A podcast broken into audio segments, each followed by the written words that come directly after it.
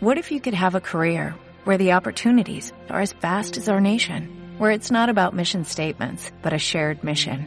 At U.S. Customs and Border Protection, we go beyond to protect more than borders, from ship to shore, air to ground, cities to local communities. CBP agents and officers are keeping people safe. Join U.S. Customs and Border Protection and go beyond for something far greater than yourself. Learn more at cbp.gov/careers.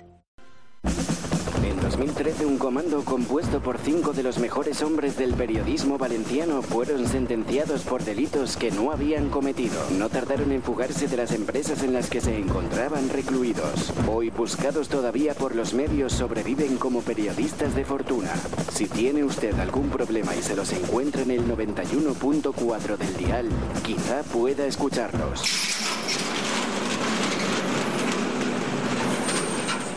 Taller deportivo.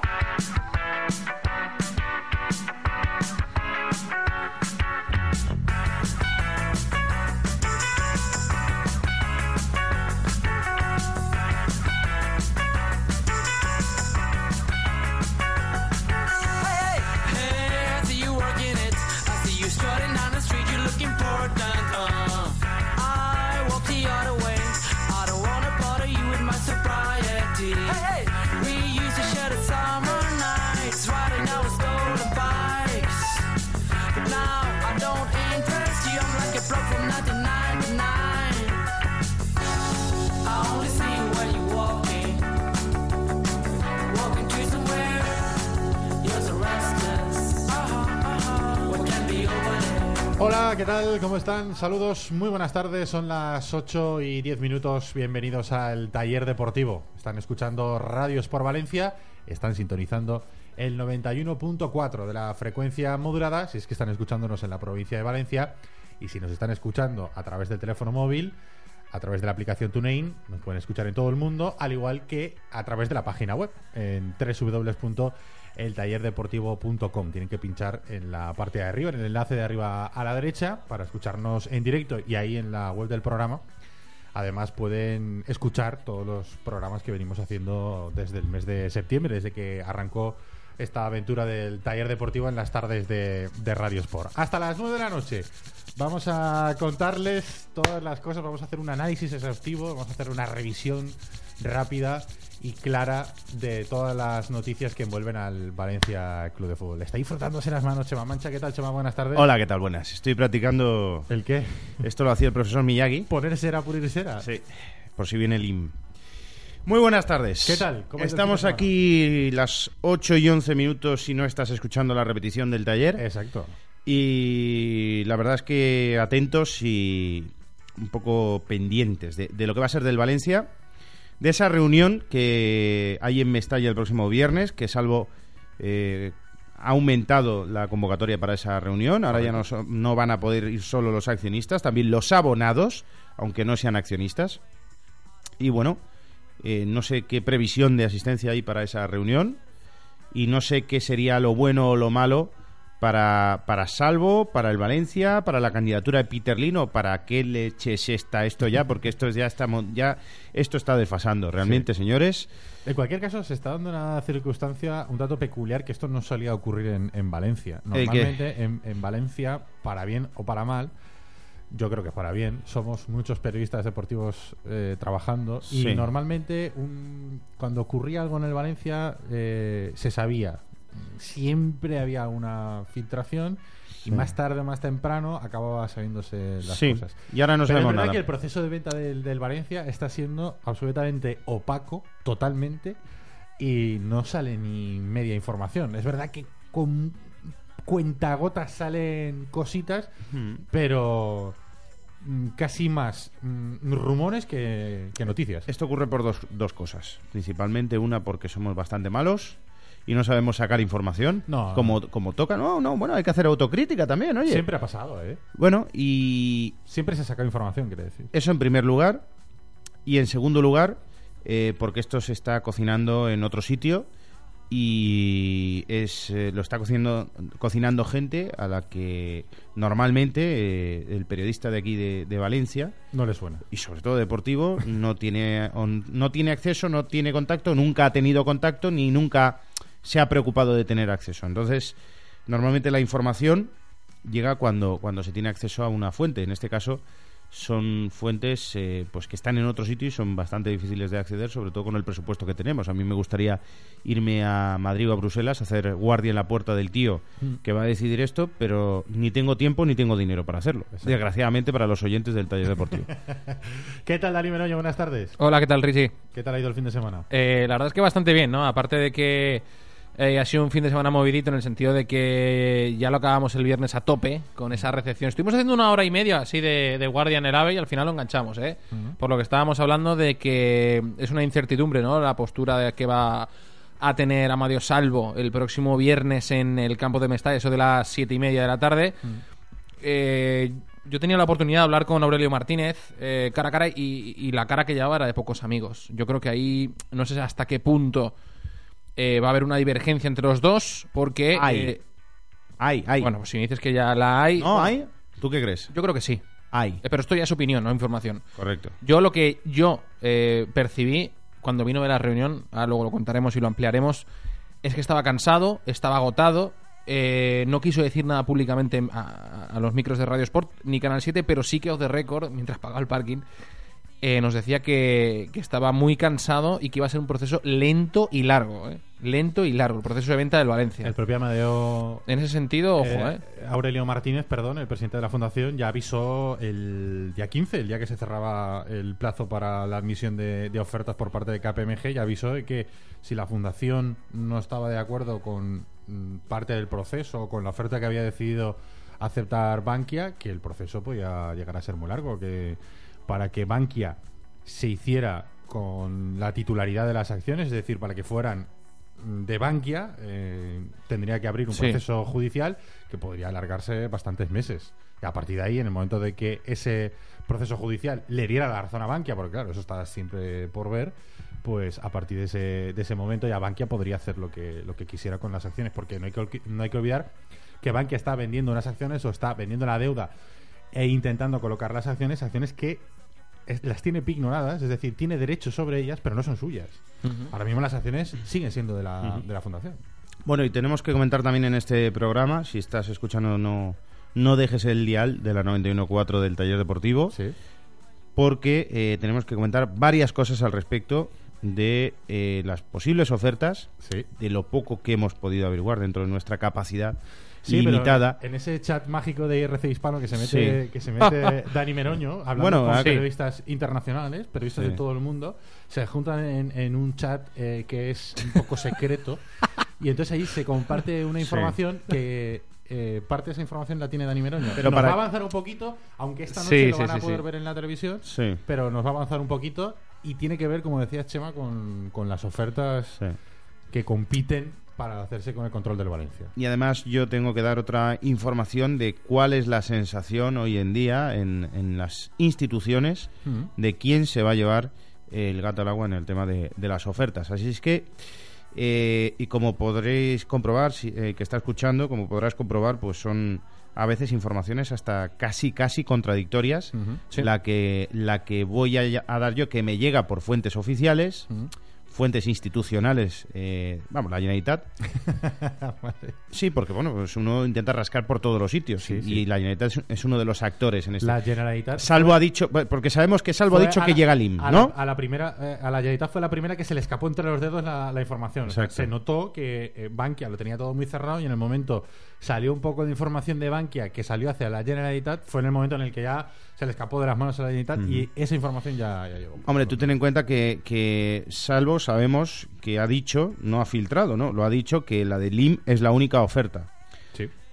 Mm, bueno, pues otra parte en este, en este lío, que es la Generalitat, que también ha acudido a esas reuniones, pues tiene su sensación de quién es el favorito y vamos a dar aquí el nombre. Bueno, pues hablaremos y mucho de ese proceso de venta. Les hablaremos un poquito porque desde el jueves no tenemos programa. Eh, ya anunciamos el jueves que el viernes iba a haber una reunión en Madrid eh, en la que iba a participar, iban a participar todos los actores de la que tienen protagonismo en el proceso de venta del Valencia, Bankia, la Generalitat, la Fundación y el Valencia Club de Fútbol. Dani Meroño estuvo hablando con Aurelio Martínez a su regreso de la capital de España. Vamos a hablar de ello, vamos a hablar de lo que ha ido ocurriendo durante el fin de semana y sobre todo de lo que ocurrirá el viernes. Mm, Hablaremos también durante el programa de hoy y también durante la semana, porque sigue en pie.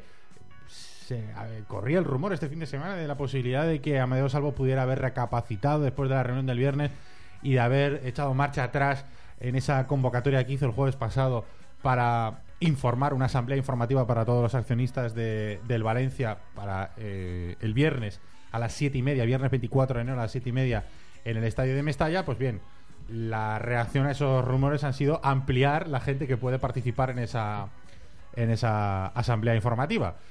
Mm, eran hasta esta tarde solamente los accionistas los que tenían la posibilidad de acudir a esa asamblea y ahora van a ser los accionistas más los socios. Eh, solamente con la condición de socio, aunque no seas accionista, también vas a poder acudir el viernes a las siete y media al estadio de Mestalla para, para ver qué es lo que dice Salvo, que es un absoluto, es un absoluto misterio.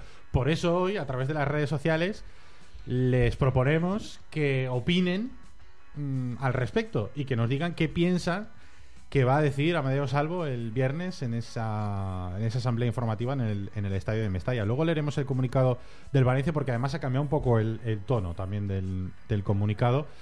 Está un poco más enfocado al corazón del, del valencianista, ¿no? Cambia un poco el tono que era como muy frío en el anuncio de, de la convocatoria para el jueves, de- para- perdón, para viernes, que se anunció el, el jueves pasado, pero el de hoy, en el que se ampliaba a los socios la posibilidad de, de poder ir, hoy está como más sensible, Yo- ¿no? Un yo poco veo- el, el comunicado. Veo a la gente, Ricardo, sobre todo en el Twitter, ahora leerá eh, Danilete Meroño eh, los mensajes que están llegando al Twitter arroba el taller Depor, porque la gente está muy sensible con este tema. Y veo también mucho apoyo a Salvo. Y, y yo, no sé, yo quiero ver eh, si este apoyo es real de alguna manera Sí. a través de las redes sociales.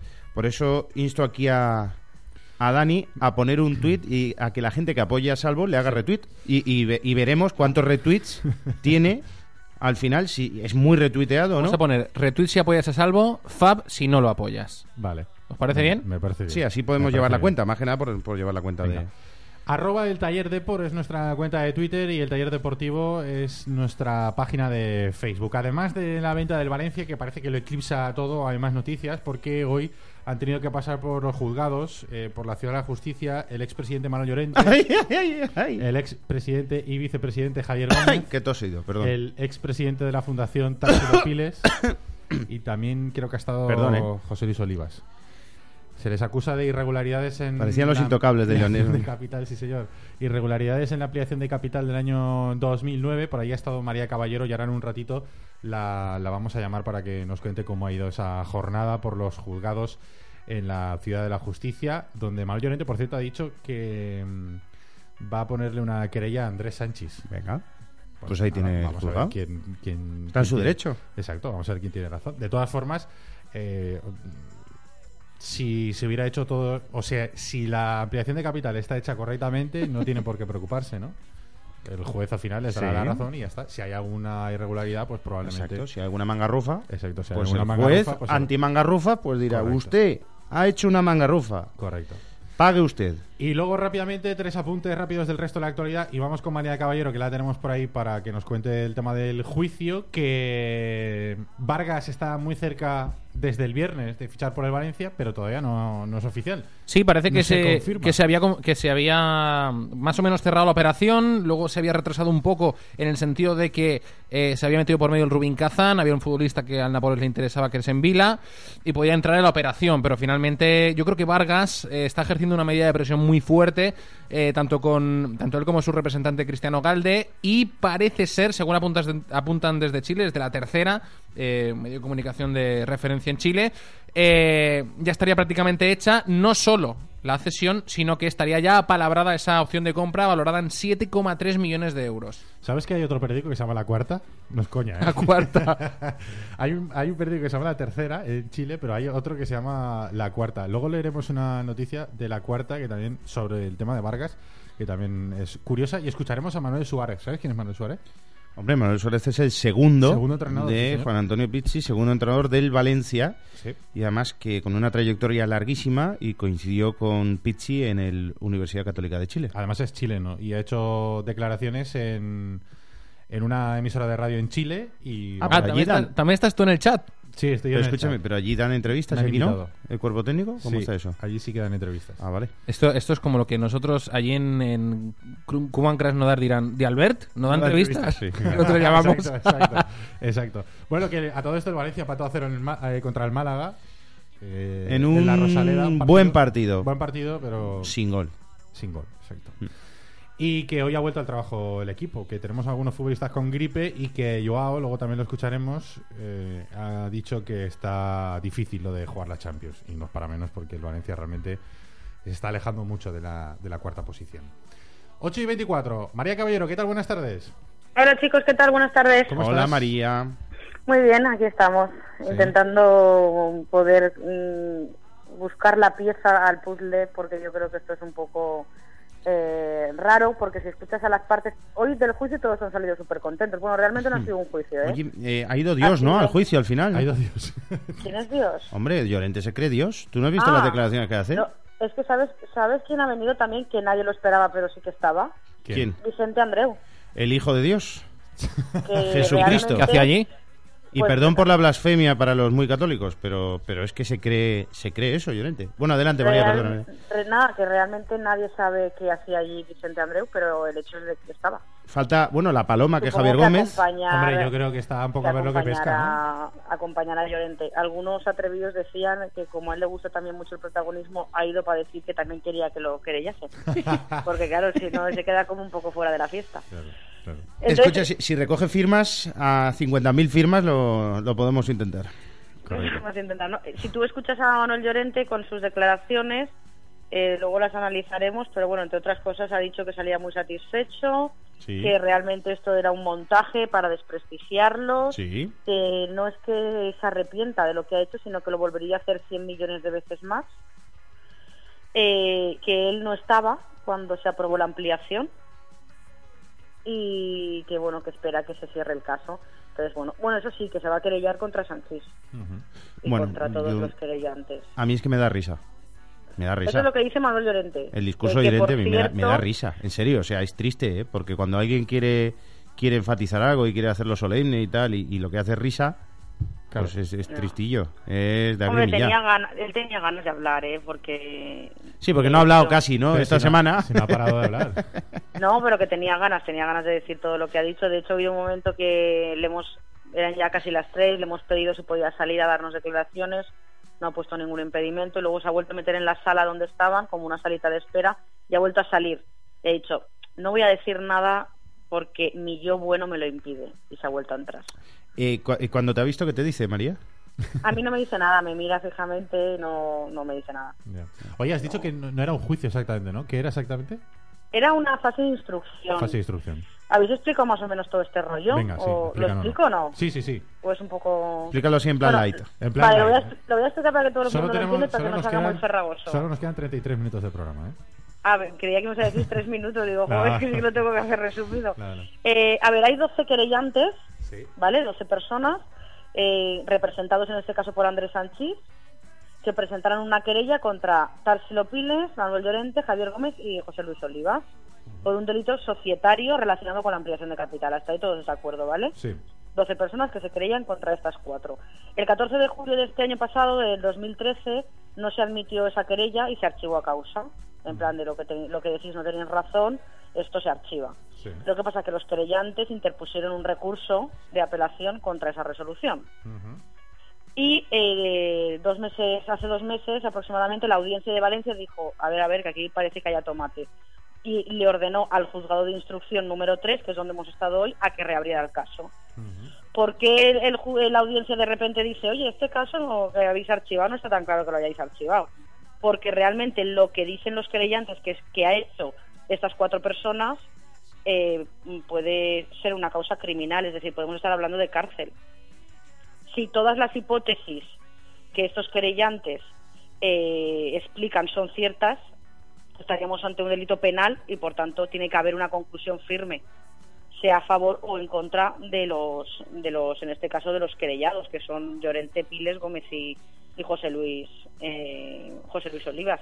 Por lo tanto se ha, se ha vuelto a abrir el caso. Realmente van contra ellos por el tema de la ampliación les dicen que, cuando se hizo la ampliación se hizo mal que dónde están esos 90 millones, porque con esos 90 millones no se han reducido la deuda, sino que ellos consideran que esos 90 millones han servido para pagar sueldos a dirigentes del Valencia, que por qué se le dio un préstamo a la fundación de 75 millones cuando ya sabían antes de dárselo que no lo iba a poder, pagar, y por qué Javier Gómez presenta un plan de viabilidad ante todos los accionistas cuando después de tres años ese plan de viabilidad no ha existido.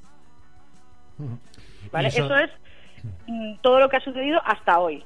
Entonces, hoy, como se había eh, reabierto el caso, han tenido que ir al juzgado de instrucción número 3 para eh, que el, el juzgado les prestase declaración. Por lo, por lo tanto, estamos en la fase de instrucción, que significa que todas las partes, tanto los querellantes como los querellados, a partir de ahora van a presentar pruebas. En este caso, los que representa Andrés Sánchez han ha dicho, yo quiero que estas cuatro personas hablen y quiero que vayan a declarar. Y por eso hoy han sido citados. Eh, Tenían la obligación de ir, o sea, no podían decir, ay, no, que es que estoy de viaje, no, no. Tenían que ir, por eso han ido todos, pero podían no declarar. O sea, ante el juez podían decirle, mira, que yo no tengo nada que decir. ¿Y Que eso es lo que han hecho, pero a medias. Es lo que han hecho a medias. Todas las preguntas que les hacían sus abogados sí que las contestaban y todas las preguntas que le hacía Andrés Sánchez no contestaban. Ya. O sea que han contestado solo a sus abogados. pero- Exacto. Pero no la, han la contestado. parte, la parte que, que les ha pedido que vayan es la parte de Andrés Sánchez, ¿no? O sea que al final. Claro, claro, claro. Sí, pero si no contestan a ninguna Claro, pregunta no suya. contestan- Hombre, si no tiene Bueno, nada Que que es lo que ha hecho Llorente espera, en todas las entrevistas, Hombre, contestar a las, a las Andrés preguntas como le da la gana. claro. Realmente, si no Andrés- tiene nada que esconder, tampoco entiendo por qué no sé. pero- Andrés. Sánchez sí que Andrés Sánchez les ha pedido que vayan, pero ha sido el juez el que les ha llamado a instrucción, o sea, ha sido el juez el que ha dicho, oye, pajarito, venid para acá. Sí, no, pero quiere decir que son esto". llamados a petición de la acusación. Sí, al, como se- hay una sentencia que dice que, se, que el caso se guarde en un cajón y Mm. la audiencia de Valencia dis- dice que no, que ahí hay mucha tela que cortar y que si realmente lo que de lo que están acusados lo han hecho, estamos ante un delito penal, por lo tanto tienen que ir a declarar. Eh, ¿Se sabe cuánto va a durar más o menos esto? Pues la verdad es que no, porque mira, nosotros hemos, sí que lo hemos preguntado, nosotros hemos llegado a las once y media, para que os hagáis una idea, y hemos salido a las tres y solo tenían que declarar estas cuatro personas. Y a partir de aquí se van a empezar a presentar pruebas. Quiero decir, el juez, que por cierto es el señor Francisco Silla, le mandamos un saludo desde aquí, que tenga paciencia. Un saludo. El magistrado eh, Francisco Silla puede decir, imaginaros, ¿vale? Que después de las declaraciones diga, pues mira, el señor Piles aquí no pinta un pimiento y que lo desimpute. O puede decir, oye, pues mm, cuando se hizo la ampliación, el presidente de la fundación no era Piles, que venga el presidente de la fundación de ese momento, o que venga Gerardo Camps como representación de la Generalitat, o que venga alguien del Instituto Valenciano de Finanzas, es decir, que puede imputar a más personas Ujú. y, y también se pueden presentar más pruebas, evidentemente. Por lo tanto, ahora mismo estamos en presentación de pruebas. Esto, Una vez que puede durar entre un mes y seis meses, nos han dicho. esto es el, esto es el Val- entre un mes y seis meses. Esto es el Valencia. Yo estuve en el- Está- Estamos vendiendo. Yo estuve en el juicio de la otra ampliación, Estaba estaba aquí vendiendo las acciones y Unas ponte- acciones que igual... Ponte, ponte que el juez ahora las anule, anule Claro. la ampliación de capital. Esto ya pasó, una vez las había comprado Sí. Juan Soler, estaba el juicio de la anterior ampliación de capital. y-. Sí. Correcto. Pero de bueno, todas maneras, tener en cuenta que, por ejemplo, otra declaración fabulosa de Manuel Llorente ha sido textualmente, si lo hubiéramos hecho tan mal, no habría gente queriendo comprar el Valencia. Ahí queda eso. Bueno, María, pues nada, estaremos pendientes. Gracias. Vale, sim- simplemente ver. por, por curiosidad, cotilleo puro y duro, que a Llorente y a Javier Gómez los ha representado el mismo abogado, que es, Javier, eh, que es Daniel Morata, yo creo que os sonará, que es el que representa a todos los jugadores de fútbol en la época de Llorente, claro, que es de Garrigues, que a Piles lo, su abogado era Manuel Delgado, que supongo que también os sonará porque fue secretario de la fundación, y a Olivas eh, su abogado era Antonio Reyes. Que el juez es Francisco Silla y que el fiscal de este caso se llama Jaime Gil. Pues nada, ahí queda eso. Gracias, María. Nada, un besito. beso. Beso. Hasta Hasta luego. luego. Pues lo dicho, que esto es el Valencia, ya saben que aquí puede pasar cualquier cosa. Vueltas con la ampliación de capital, una ampliación de capital que hizo que la fundación fuera la máxima accionista y que no pudiera pagar ese, ese préstamo. No sé si Tarsilo Piles habrá dicho lo mismo que dijo en su momento. Tú no te preocupes, que ya, ya se pagarán las, las acciones, ya se pagarán cuando se le pregunta, Batalla van. Oye, ¿cómo, ¿cómo se va a pagar si la fundación no tiene dinero para pagar Batalla 40 van. millones de euros? Ah, no te preocupes, ya, ya se pagarán. Pues ya se pagarán. Es que ahora mismo la- las acciones están sin pagar. ¿Qué dice la gente a través de Eh, nos hace falta dos o tres programas para contar todos los comentarios que están llegando. Eh, no, cinco, Vamos a hacerlo rápido. Está un poquito saturado, ¿no? ¿Cómo va la encuesta? La encuesta va, de momento, van. eh, eh, eh, eh, eh, es que estamos actualizando completamente. Van 3, 4, 5 favoritos y 44 han retuiteado. Es decir, 44 están a favor de Salvo y 5 de momento eh, están a favor de, de que se está equivocando. Están diciendo que se equivoca Salvo con la comparecencia del próximo viernes. Pues Oye, yo pues creo es que. un porcentaje alto, ¿eh? Sí. De todas formas, hay tweets. Lo que pasa es que hay un montón y no sé si nos va a dar Muchísimo. tiempo a Venga, leerlos. vamos a leer 5 o 6. No, pero 5 o 6 le, le más- que hay. Porque hay tweets que dicen: Yo ni estoy a favor ni en contra. Lo único que quiero es escuchar qué dice. Ya, es cierto, es verdad. Es que yo creo que por escuchar tampoco pasa nada, no sé. Vamos a ver, aquí hay un dato. Se está Creo que. criticando- o sea, a mí se está criticando mucho a Mario Salvo y yo, mm, por salir a explicar sin saber lo que va a decir, no sé, a mí me parece un poco precipitado. Yo hay un tuit de nuestro amigo Lobo que con el que estoy bastante de acuerdo que dice que, que ni está a favor ni en contra, pero sí que hay un hecho irrefutable y es que Salvo está movilizando al valencianismo Sí. y eso siempre es positivo. Lo que pasa es que bueno, después hay que escuchar lo que dice Salvo, pero sí que estoy de acuerdo en que está moviendo al valencianismo. Está por lo menos agitando las conciencias de, de la gente. No sé si servirá para algo, si esto será bueno Yo será creo malo. que aunque solo sirva para que Bankia tome conciencia de lo importante que es esta operación y de las repercusiones que esto pueda tener, Hmm. para que apriete un poquito más al inversor, sea el que sea, para que aparte de eh, cumplir con sus expectativas, las expectativas del banco, cumpla con las expectativas de la gente, yo creo que solamente por eso, para presionar un poco a Bankia, para que mm, la inversión en el Valencia, en fichajes, en construir el campo, sea un poco mejor, yo creo que solamente por eso ya es, ya es, Hmm. Sí, pero ya es bueno. Ricardo, lo que no puede hacer Salvo es presentarse el viernes a contar lo mismo que sabemos. Sí, sí, claro. ¿No? Tendrá que aportar algo. Pero bueno, vamos a ver, que no ha dicho mucho, nada. pero vamos a leer unos Sigue actualizando, lee, lee, lee. Sí, sí, porque estamos aquí actualizando. eh, pare- parece que después de esa, de esa. Bueno, llevamos 50 ya retweets y tres se han borrado. Tres de los favoritos se han borrado. se ve que ha- Igual- ha quitado el fab. Igual es que no la, no la he entendido. Se han arrepentido. Eh, sí. Oye, eh, dale, dale a... Venga, vamos a leer rápido. Dice, por ejemplo, José Pitarch, dice, yo estoy con Salvo y no con las personas que mienten para favorecer sus intereses propios. Llorente de Társilo, Javier Gómez. Dice Miguel Martínez Fiz, claro que sí, por fin un presidente que defiende el club. No creo que sea peor que Manolo. Que Manolo, como lo dice Julio Insa. Eh, yo apoyo a Salvo y dice Arias Forever. Espero que se limite a informar Salvo del proceso de venta. Desde luego, no estoy con la vieja guardia, Lolo, Android y demás fauna. Dice Joan García. Eh, MacGyver se merece que hoy le- se le dedique el programa. Gran relato de Chema Mancha, Legend. Hombre, un abrazo a MacGyver, que no estará escuchando seguro, pero... Ya te contaré quién es, Ah, Ricardo, no te preocupes. Luego dice, ni estoy ni dejo estar. Eh, no sé qué dirá, pero me parece perfecto que el valencianismo se movilice para exigir respeto. Dice José García también. Última hora, salvo imputado por la muerte de Kennedy y cómplice de la de Manolete. Dice Valencia Foro Murciélago, lo de apoyar a Salvo es porque es el único que defiende al Valencia como es normal siendo presidente. Lo de antes es lo que no era normal. Dice Roberto Iván, espero que nos aclare todo lo que está pasando. Dice VCF Valencia Forever, eh, me gustaría que los imputados del clan Llorente tuvieran un castigo ejemplar que sea precedente. Luego dice Manolo Cabañal, pero es que oyes hablar al gran gestor y se cree que es Dios.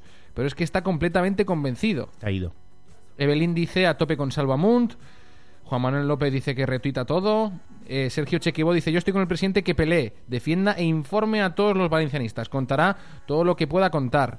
Dice Roberto Iván otra vez: Hay una persona que se está partiendo la cara por el Valencia, hay que apoyarla hasta el final. Luego dice también José Vicente: Estamos con salvo hasta el final. El viernes a Mestalla ya está bien de conformismo, hay que luchar por nuestro Valencia. Y Jorge dice: ¿Qué creéis que dirá Salvo el viernes? ¿Estáis con Salvo o no? Hombre, yo estoy con todo aquel que quiera poner luz y taquígrafo sobre una operación que va a afectar el futuro del, del Valencia Correcto. y que está en juego una institución de casi 100 años de historia y que es la primera marca, como ha dicho Amadeo Salvo, y como yo creo que todo el mundo, yo creo que no se le ocurre discutir, es la primera marca de la comunidad valenciana, la marca más importante, en la que ha puesto hasta, bueno, durante mucho tiempo a Valencia en el mapa, en Europa y yo creo que en el mundo, ¿no? Sí, yo, yo también, yo coincido contigo. Yo no es de estar o no estar con Salvo. Yo a mí me gusta que, que se explique a los aficionados y que, y que se les cuente cosas. Eh, hay veces que yo desconfío de la deriva populista que pueda tomar este tipo de acontecimientos. Sí, pero de todas formas... Pero, mm, pero, pero solo sería populista si lo utiliza para sus intereses. Dale la- si dale es la- para informar, Dale la vuelta al argumento. Si no estuviera Amadeo Salvo y no estuviera Aurelio Martínez, Bankia podría hacer lo que le diera la gana con el Valencia. De hecho, de hecho, la sospecha de Salvo es que Aurelio Martínez es hombre de Bankia ahora mismo. Claro, entonces, Entonces, eh, yo creo que según está- esa teoría- está bien que esté, por lo menos. O sea, aunque, aunque se le acuse de defender sus intereses personales, porque se supone que con una hipotética oferta de Peter Lim, él continuaría de presidente. Pero bueno, es que eso yo creo que él ni lo ha dicho. No sé, no me suena. Pero bueno, pongamos que defienda sus intereses personales. Sí. Al final, está velando de alguna forma también por el interés del Valencia. Y yo, no sé, quiero pensar Yo- también. vamos a ver, una cosa, yo me fío de Salvo antes que de Bankia. Claro, Hombre, por supuesto. Pero yo a nivel personal, yo se lo tengo muy yo, yo claro. también, ¿eh?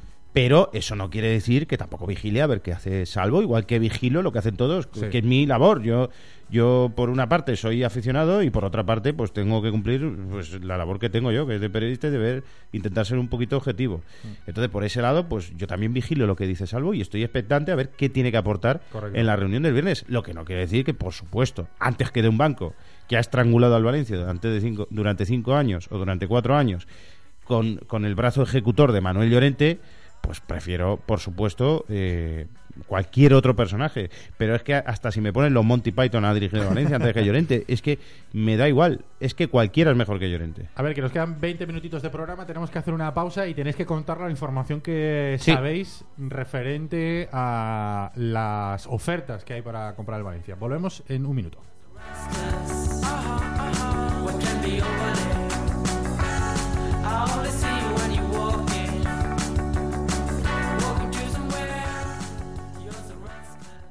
¿Qué pasa, chavales? En Factory Colchón revientan las rebajas. Colchón viscoelástico más base tapizada, 149 euros. Factory Colchón, reventando las rebajas. ¿Qué? ¿Vamos a Factory Colchón y nos hacemos unos colchones? Situado en el centro de Valencia, restaurante El Taurino Dasí. Cocina de mercado, productos frescos y de calidad. En El Taurino Dasí tienes la mejor cocina mediterránea a unos precios muy competitivos. Prueba nuestros arroces, pescados, carnes o nuestros mariscos. Estamos en la calle General San Martín 12, detrás de la Plaza de Toros. Entra en nuestra web y reserva. Allí verás nuestra amplia oferta gastronómica. Y si lo prefieres, llama al 663 73 09 64 o consulta en nuestra página de Facebook.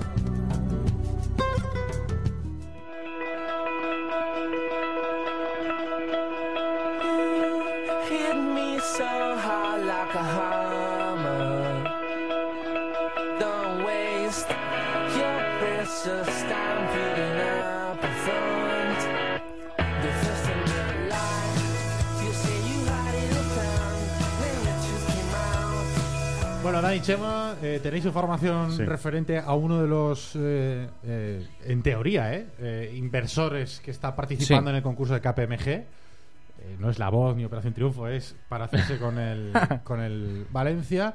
Tenéis además información del mismo inversor y además son informaciones un poco distintas, ¿no? Sí, lo que muestra un poquito lo que es la incoherencia de informaciones que, eh, con la que nos están bombardeando o estamos nosotros bombardeando a la gente estos días, ¿no? Pero, pero es que simplemente, bueno, pues te acercas a, a una fuente, te dice una cosa, te acercas a otra, te dice otra.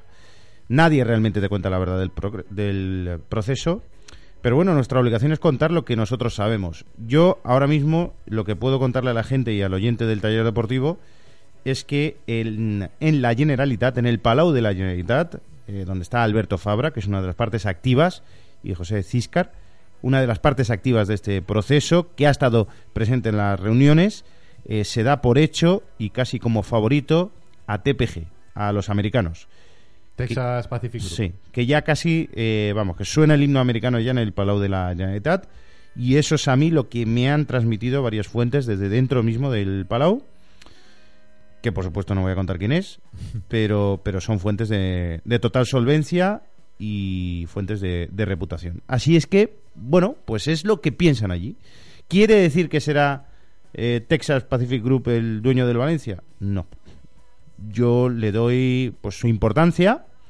Están muy convencidos, pero yo creo que esto esto le supera a ellos, supera a Salvo y supera a todo el mundo y que nadie realmente sabe quién va a ser el, el futuro dueño del Valencia. No hay que perder eh, de vista la conexión eh, Bankia, banco nacionalizado, nacionalizado por el Estado, gobernado por el Partido Popular, mismo partido político que gobierna la Comunidad Valenciana. O sea, que decirte que es que esto tampoco lo debemos Sí. de, de- de perder de vista. Sí.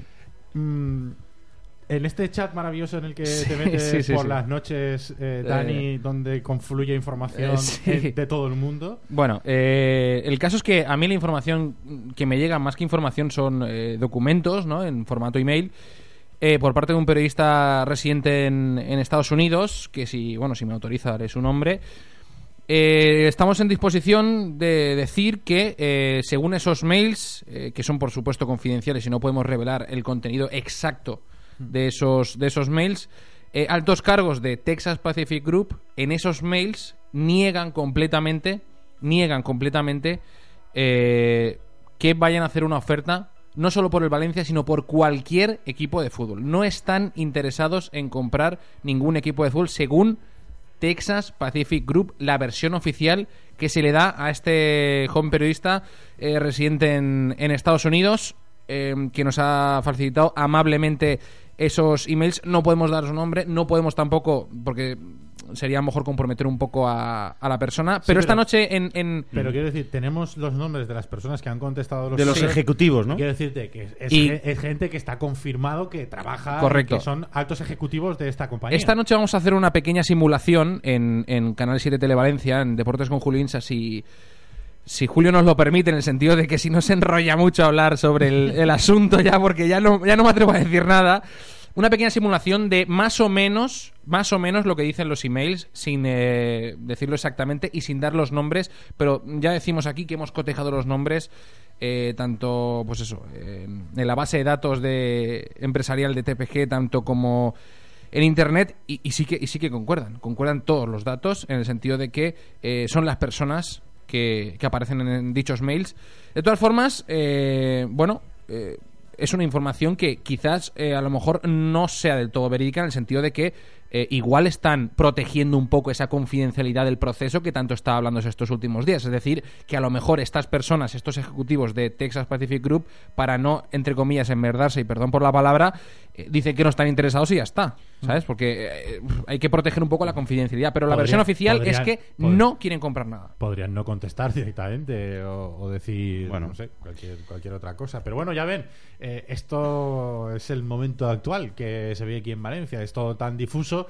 que hasta en un mismo programa tenemos dos periodistas distintos que nos ofrecen, digamos, eh, informaciones que son contradictorias. La Generalitat, por un lado, según lo que cuenta Chema Mancha, está convencida de que la mejor oferta y la que va a decir Bankia va a ser la de TPG. Y por otro lado, la información que nos llega desde Estados Unidos es que TPG dice que no va a comprar ningún equipo de fútbol. Después hay informaciones que me perdonen por no citar el medio porque no me acuerdo dónde la, la he leído que apuntan a que eh, la procedencia de la oferta ganadora va a ser árabe.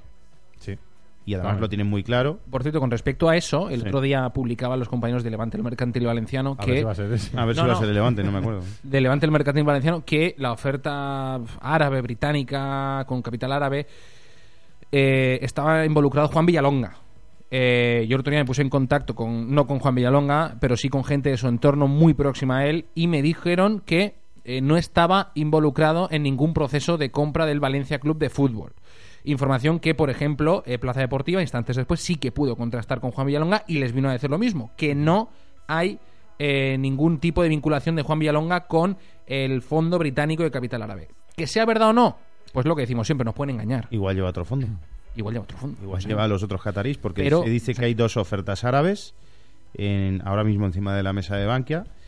Y, y fíjate, un oyente, Ángel, eh, nos dice en arroba el taller Depor, eh, dice, dejaros de TPG, nuestro hombre es este, Al Ballet Bin Tatal. Talal. Bueno, no sé exactamente el nombre árabe, tampoco domino yo mucho el árabe. Tendrás que decírselo a Patri para que traduzca, pero Sí.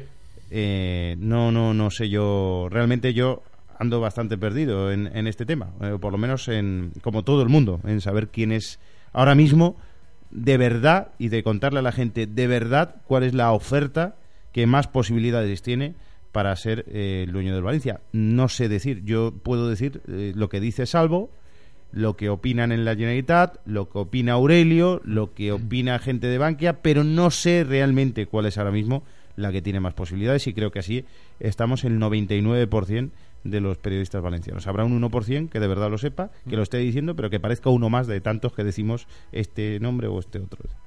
Bueno, pues así está la situación de la venta. Seguiremos eh, comentando todas las informaciones que vayan apareciendo hasta que vaya avanzando el, el proceso y el viernes, pues esa asamblea informativa en el estadio de Mestalla para accionistas, recuerden, y para socios también, porque hoy, a través de un comunicado, el Valencia eh, ha anunciado que no solamente van a poder asistir accionistas, sino que también van a poder asistir los socios que no sean accionistas del club. Y a todo esto, el Valencia sigue funcionando y Rufete está en manos a la obra para reforzar la plantilla de cara a lo que resta de temporada. Y el fichaje que estaba prácticamente cerrado, te escuché Dani el viernes aquí confirmarlo en Gran Deportivo por la mañana, decir que Sí, estaba prácticamente hecho. estaba prácticamente hecho, aunque de momento el futbolista no ha firmado, por lo menos de momento todavía no es oficial. Se esperaba que fuera hoy. el día- Rufete y Roberto Fabián Ayala están tranquilos. Hay que decir que, por ejemplo, el- el- estuvieron viendo el, al filial ayer tranquilamente en Ontinyent. Eh, confían en que esta semana se cierre y confían en que las negociaciones lleguen a buen puerto. Eso sí, eh, yo desconozco el tema en el sentido de que mm, no lo he consultado todavía, pero según estaba escuchando varios medios, es posible que este ya no, pero los siguientes refuerzos ya tengan que eh, ir un poco avalados, entre comillas, no en sentido literal, avalados por el futuro comprador. Es decir, eh, pedir permiso a Bankia o pedir permiso al que se postule como futuro comprador, porque eso influirá en el eh, digamos en la oferta final o en la oferta o en el dinero que pague el posible inversor. Es decir si por ejemplo se, se pone a tiro eh, cualquier futbolista y ya Aspas por 10 millones de euros o se postula cualquiera el Valencia tendría que consultar a Bankia primero si puede ejecutar ese fichaje tenga dinero o no porque de eso dependerá también un poco eh, la oferta del, del futuro comprador entonces Pues claro estamos- ahí están un poco estamos apañados. Lo- en la lo lleva- tesitura Lo lleva, lo lleva haciendo cuatro años, es decir, tampoco. Bueno, sí, tampoco, tampoco hay mucha diferencia. Manuel Suárez es el segundo entrenador del Valencia, es el ayudante principal, podemos decir, de Juan Antonio Pizzi. Y la semana pasada habló, el viernes, habló en ADN Chile, que es una emisora de radio allí en Chile, habló del fichaje de Vargas y prácticamente lo daba por cerrado. Comunicación eh, con Valencia eh, para conversar con eh, Manuel Suárez, ayudante técnico de Juan Antonio Pizzi en eh, el equipo del Valencia. Manuel, ¿qué tal? Un gusto saludarte. Buenas tardes. Hola viejo, buenas tardes, ¿qué tal? Gracias por atender la llamada de ADN Deportes. Y ya que estamos hablando de la selección, eh, tal vez nos estabas escuchando por interno. eh, Eduardo Vargas es un fijo en la selección y es pretendido por ustedes en el Valencia. ¿Avanza ese tema? Está avanzando, está yo creo ya en- en- seguramente en, la fase final de la negociación. Esperemos que, que salga bien, porque es un jugador que a nosotros nos interesa, nos vendría muy bien. Y nada, seguramente en un par de días tendremos ya novedades definitivas si, si, si se logra o no se logra el, el fichaje, que no deja de ser eh, muy atractivo jugar en la Liga Española y, y al parecer es lo que está deseando Eduardo. Esperemos, esperemos que resulte todo bien con, con el club italiano y que al final podamos quedarnos con, con él y que creemos y estamos seguros que, se- que nos va que nos va a hacer mucha mucho bien para el funcionamiento de lo que pretendemos. ¿Qué pasó, Pérez? Pues era lo que decía Manuel Suárez, que está prácticamente cerrado. Son declaraciones del viernes, con lo cual hablaba de dos días. Esperaba que fuera en el día de hoy. Sí, yo creo que hoy, hoy o mañana se hace ya la operación. Tengo esa sensación, lo que se desprende. Pero, pero bueno, oye, por cierto, me recordaba a Manuel Pellegrini ¿eh? en la forma de hablar. Es verdad, ¿eh? La voz, el no lo tono. habíamos escuchado a Manuel Suárez, No. habíamos escuchado a Pizzi en ruedas de prensa, pero no, no habíamos escuchado a Manuel Suárez, que por cierto, en esa entrevista ha dicho alguna cosilla interesante también, por ejemplo, ha hablado de la, de la situación del Valencia. Más o menos comparte un poquito el- lo que es el discurso de, no sé si su jefe o su compañero de trabajo, de Pizzi. Manolo, ¿está, mm, ¿está complicado el presente del, del Valencia o no? ¿Cómo, cómo, ¿Cómo está en términos ambientales la cosa? Porque han tenido siete entrenadores en los últimos dos años y el Valencia, que fue protagonista durante muchas temporadas, ahora está un par de peldaños más abajo. ¿Hay, hay presión? ¿Qué, qué le han pedido a ustedes los dirigentes en particular? Sin duda, eh, eh, sin duda que presión es el equipo, el, el- el tercer equipo más o menos, el tercer cuarto equipo más importante de la Liga Española, por su historia principalmente, y, y la idea es en el, en el, en el, en el mediano corto plazo volver a volver a protagonizar o, o- a ubicarse en el lugar que, que corresponde a la historia de Valencia. Así que principalmente es eso, es volver a, ubicarnos en zona de Champions, pelear eh, seguramente hoy día con el Atlético de Madrid, que es entre comillas el chico que está metido con los grandes, que pelea ahí directamente hoy día con el Barcelona y el Madrid, el torneo, eh, y es más o menos ubicarte en ese lugar para, para volver a tener opción directa de, de Champions y, y bueno, de ser protagonista del torneo español. ¿Qué fue lo más comentado, Chema, el día de la presentación de Pizzi? El traje. Hombre. Pues sabes que también se lo han preguntado. No me ¿eh? digas. En Chile ha llegado lo del Sí, traje sí, Chile. Sí, sí, hasta Chile ha llegado el tema del traje de Pizzi. Vamos a ver sí. qué dice el segundo. Y a propósito, solo para, solo para cerrar, se comentó mucho acá en tono de broma en, en Chile, eh, cuando fue presentado Pizzi, eh, su terno. Eh, fue un terno de emergencia, eh, no le quedaba muy a la medida, ¿no? No sé, eso lo tendrás que, que evaluarlo seguramente los expertos en moda. Nosotros somos entrenadores y nos contrataron para entrenar el equipo. Eh, el equipo ha tenido una pequeña alta y eso es lo que más contento nos tiene. Ahí está, nosotros también, eh, un terno de emergencia tal vez. Gracias, Manuela. Adiós. Ya esté muy bien. Sí, le queda como grande lo Le lo queda un comentaba. poquito grande. Ay, Pero a quién no le ha pasado. Y no me digas que en Chile también hacían coña. O sea, no en Argentina que viene terno, Pichi. El terno. El Chile hacían coña del traje de Pichi. El No terno. digas tú. Sí, sí, sí, sí. Bueno, volviendo al tema, Madre de, mía. al tema de Vargas, eh, hablaba Dani Meroño de la información que publicaban los compañeros de la tercera en, en Chile, pero es que en Chile hay otro periódico que se llama El Diario Popular, que se llama La Cuarta, La Cuarta del Diario Popular. Y dice, eh, Eduardo Vargas le salvará las pepas a Pizzi en España. Voy a leer solo el primer párrafo porque es, es muy curioso. Bueno, eh, básicamente dice que, que lo, que está todo hecho y que el jugador, la única duda que se tiene en Chile sobre el fichaje de Vargas es si va a venir media temporada cedido o incluso que el Valencia estaría trabajando eh, que la cesión se alargara esta media temporada más la, la próxima, la próxima temporada.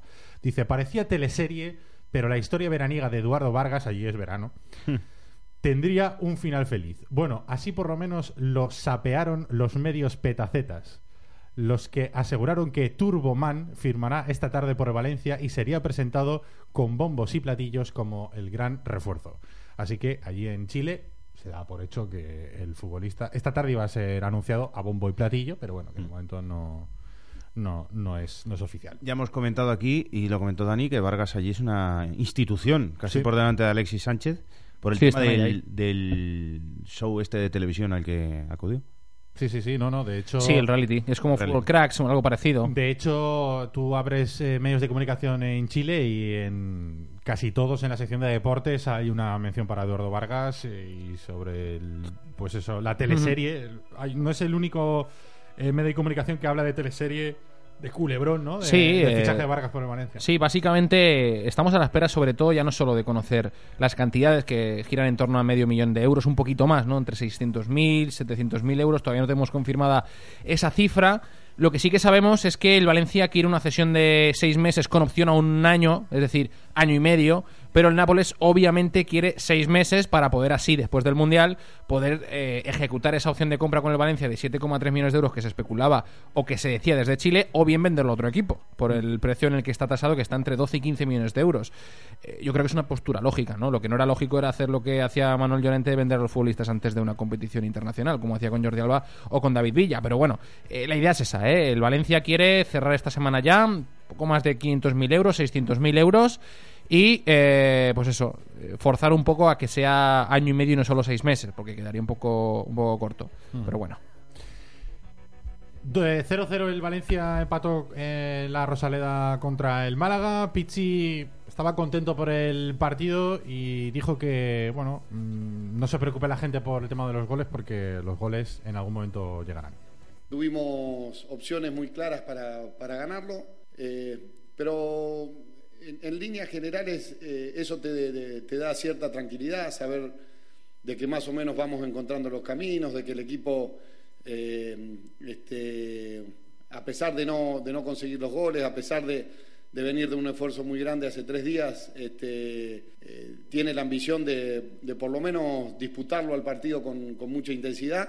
Y seguramente los goles este, los vamos a, meter, Jonás, Postiga, Paco, eh, Pavón, eh, todos los jugadores que, que tenemos ya van a empezar a, a meter goles y de lo que tenemos que tratar es de mantener eh, este li- esta línea, este estilo, este esfuerzo eh, y en base a eso van a ir llegando seguramente los resultados. ¿Encuentra los caminos, Chema? Me, alegra, me alegra escuchar a Pizzi decir que van a meter goles Pavón Sí. y Postiga, porque yo ahí disiento. Eh, no, no estoy de acuerdo con lo que dice Pizzi. No creo que puedan meter gol y yo creo que él tampoco se lo cree. Y por eso ha pedido a dos delanteros. En cuanto al Cácer, eh, No, bueno, pero eh, yo preguntaba un poco más si veis que el equipo se ha recuperado un poco del golpe a lo mejor que ha supuesto la eliminatoria contra el Atlético de Madrid. Sí, sí, sí, a ver, en juego sí, pero es que buen juego hemos visto, pero, pero hace falta algo más. Y ese algo más no lo tiene el Valencia. Ni lo tenía con Dukis también, ¿eh? que ahora esto parece que se está olvidando. Hmm. Con Dukis tampoco tenía gol el equipo. El mismo que ahora, pero es la misma plantilla. Y ahora lo está pagando. Ahora juega mejor el equipo que con Dukic. Eso yo creo que es una evidencia. Eh, le falta el mismo gol y tiene los mismos problemas atrás porque, porque son problemas de errores individuales, sobre todo de Ricardo Costa, que no está al nivel en muchas ocasiones. Entonces eso hace pues que por muy bien que se juegue en el centro del campo y mucho que se toque el balón, pues, es que al final si no metes goles y te meten, pierdes Mm. los partidos. Y para eso hace falta dos puntas y esto solo cambia con fichajes. Y por cierto, una victoria en cinco partidos. Sí. Nada, claro, por eso te lo decía, que al final Una es victoria verdad en que las sensaciones han cambiado un poco. Sí, sí, yo tengo buenas sensaciones, ¿eh? Pero eh, Pichi ha dicho que sí, que están encontrando el camino, que es lo mismo que decir que están tocando la tecla buena eh, si fuera Jukic, que es verdad que el equipo probablemente juega mejor, pero es que claro, una victoria en cinco partidos y es que se está escapando la Champions. Hoy ha vuelto al trabajo el equipo con la mala noticia de que no estaba Mathieu y va a ser duda para el partido del fin de semana y también con un futbolista, creo que era eh, Elder Postiga. Sí, el de Postiga y Fede que estaban Y con Fede gripe. con gripe, sí.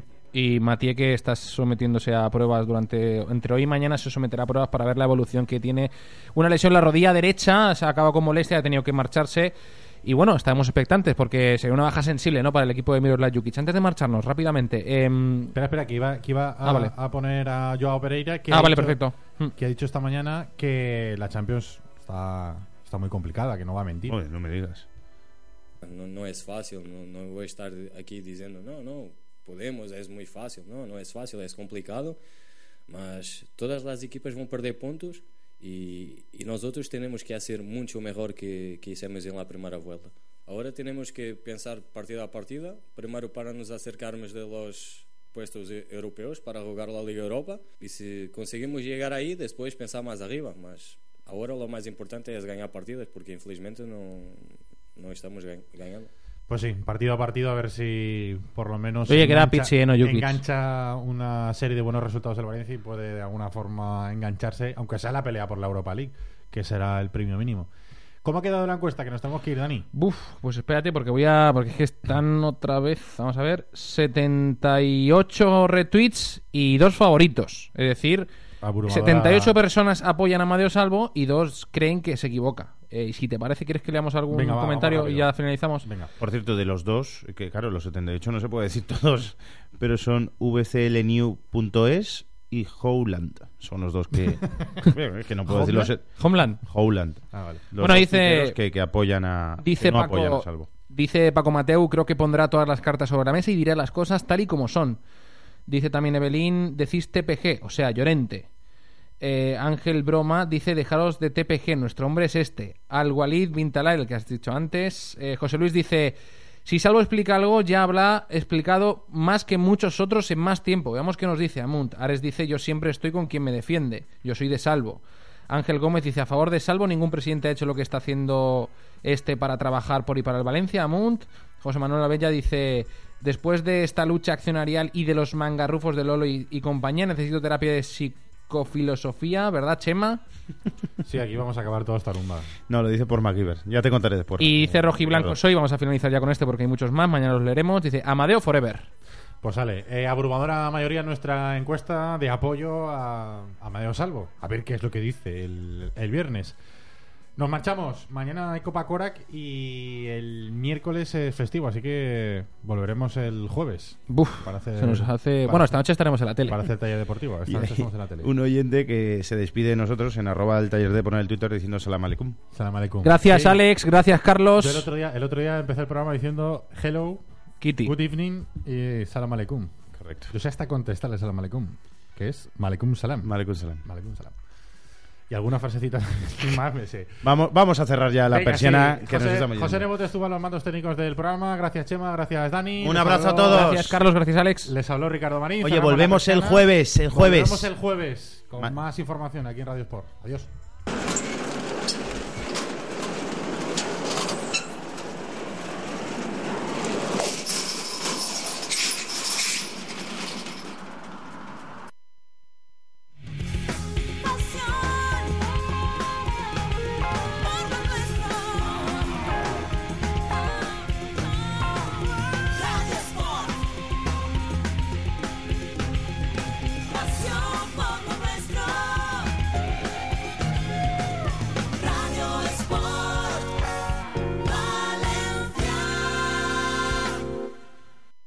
Preocupas por tu familia? Entonces, ¿por qué darles solo huevos ordinarios cuando pueden disfrutar de lo mejor? Eggland's Best, los únicos huevos con ese delicioso sabor fresco de granja, además de la mejor nutrición, como 6 veces más vitamina D, 10 veces más vitamina E y 25% menos de grasa saturada que los huevos regulares, además de muchos otros nutrientes importantes. Así que, dales los mejores huevos. Eggland's Best, mejor sabor, mejor nutrición, mejores huevos.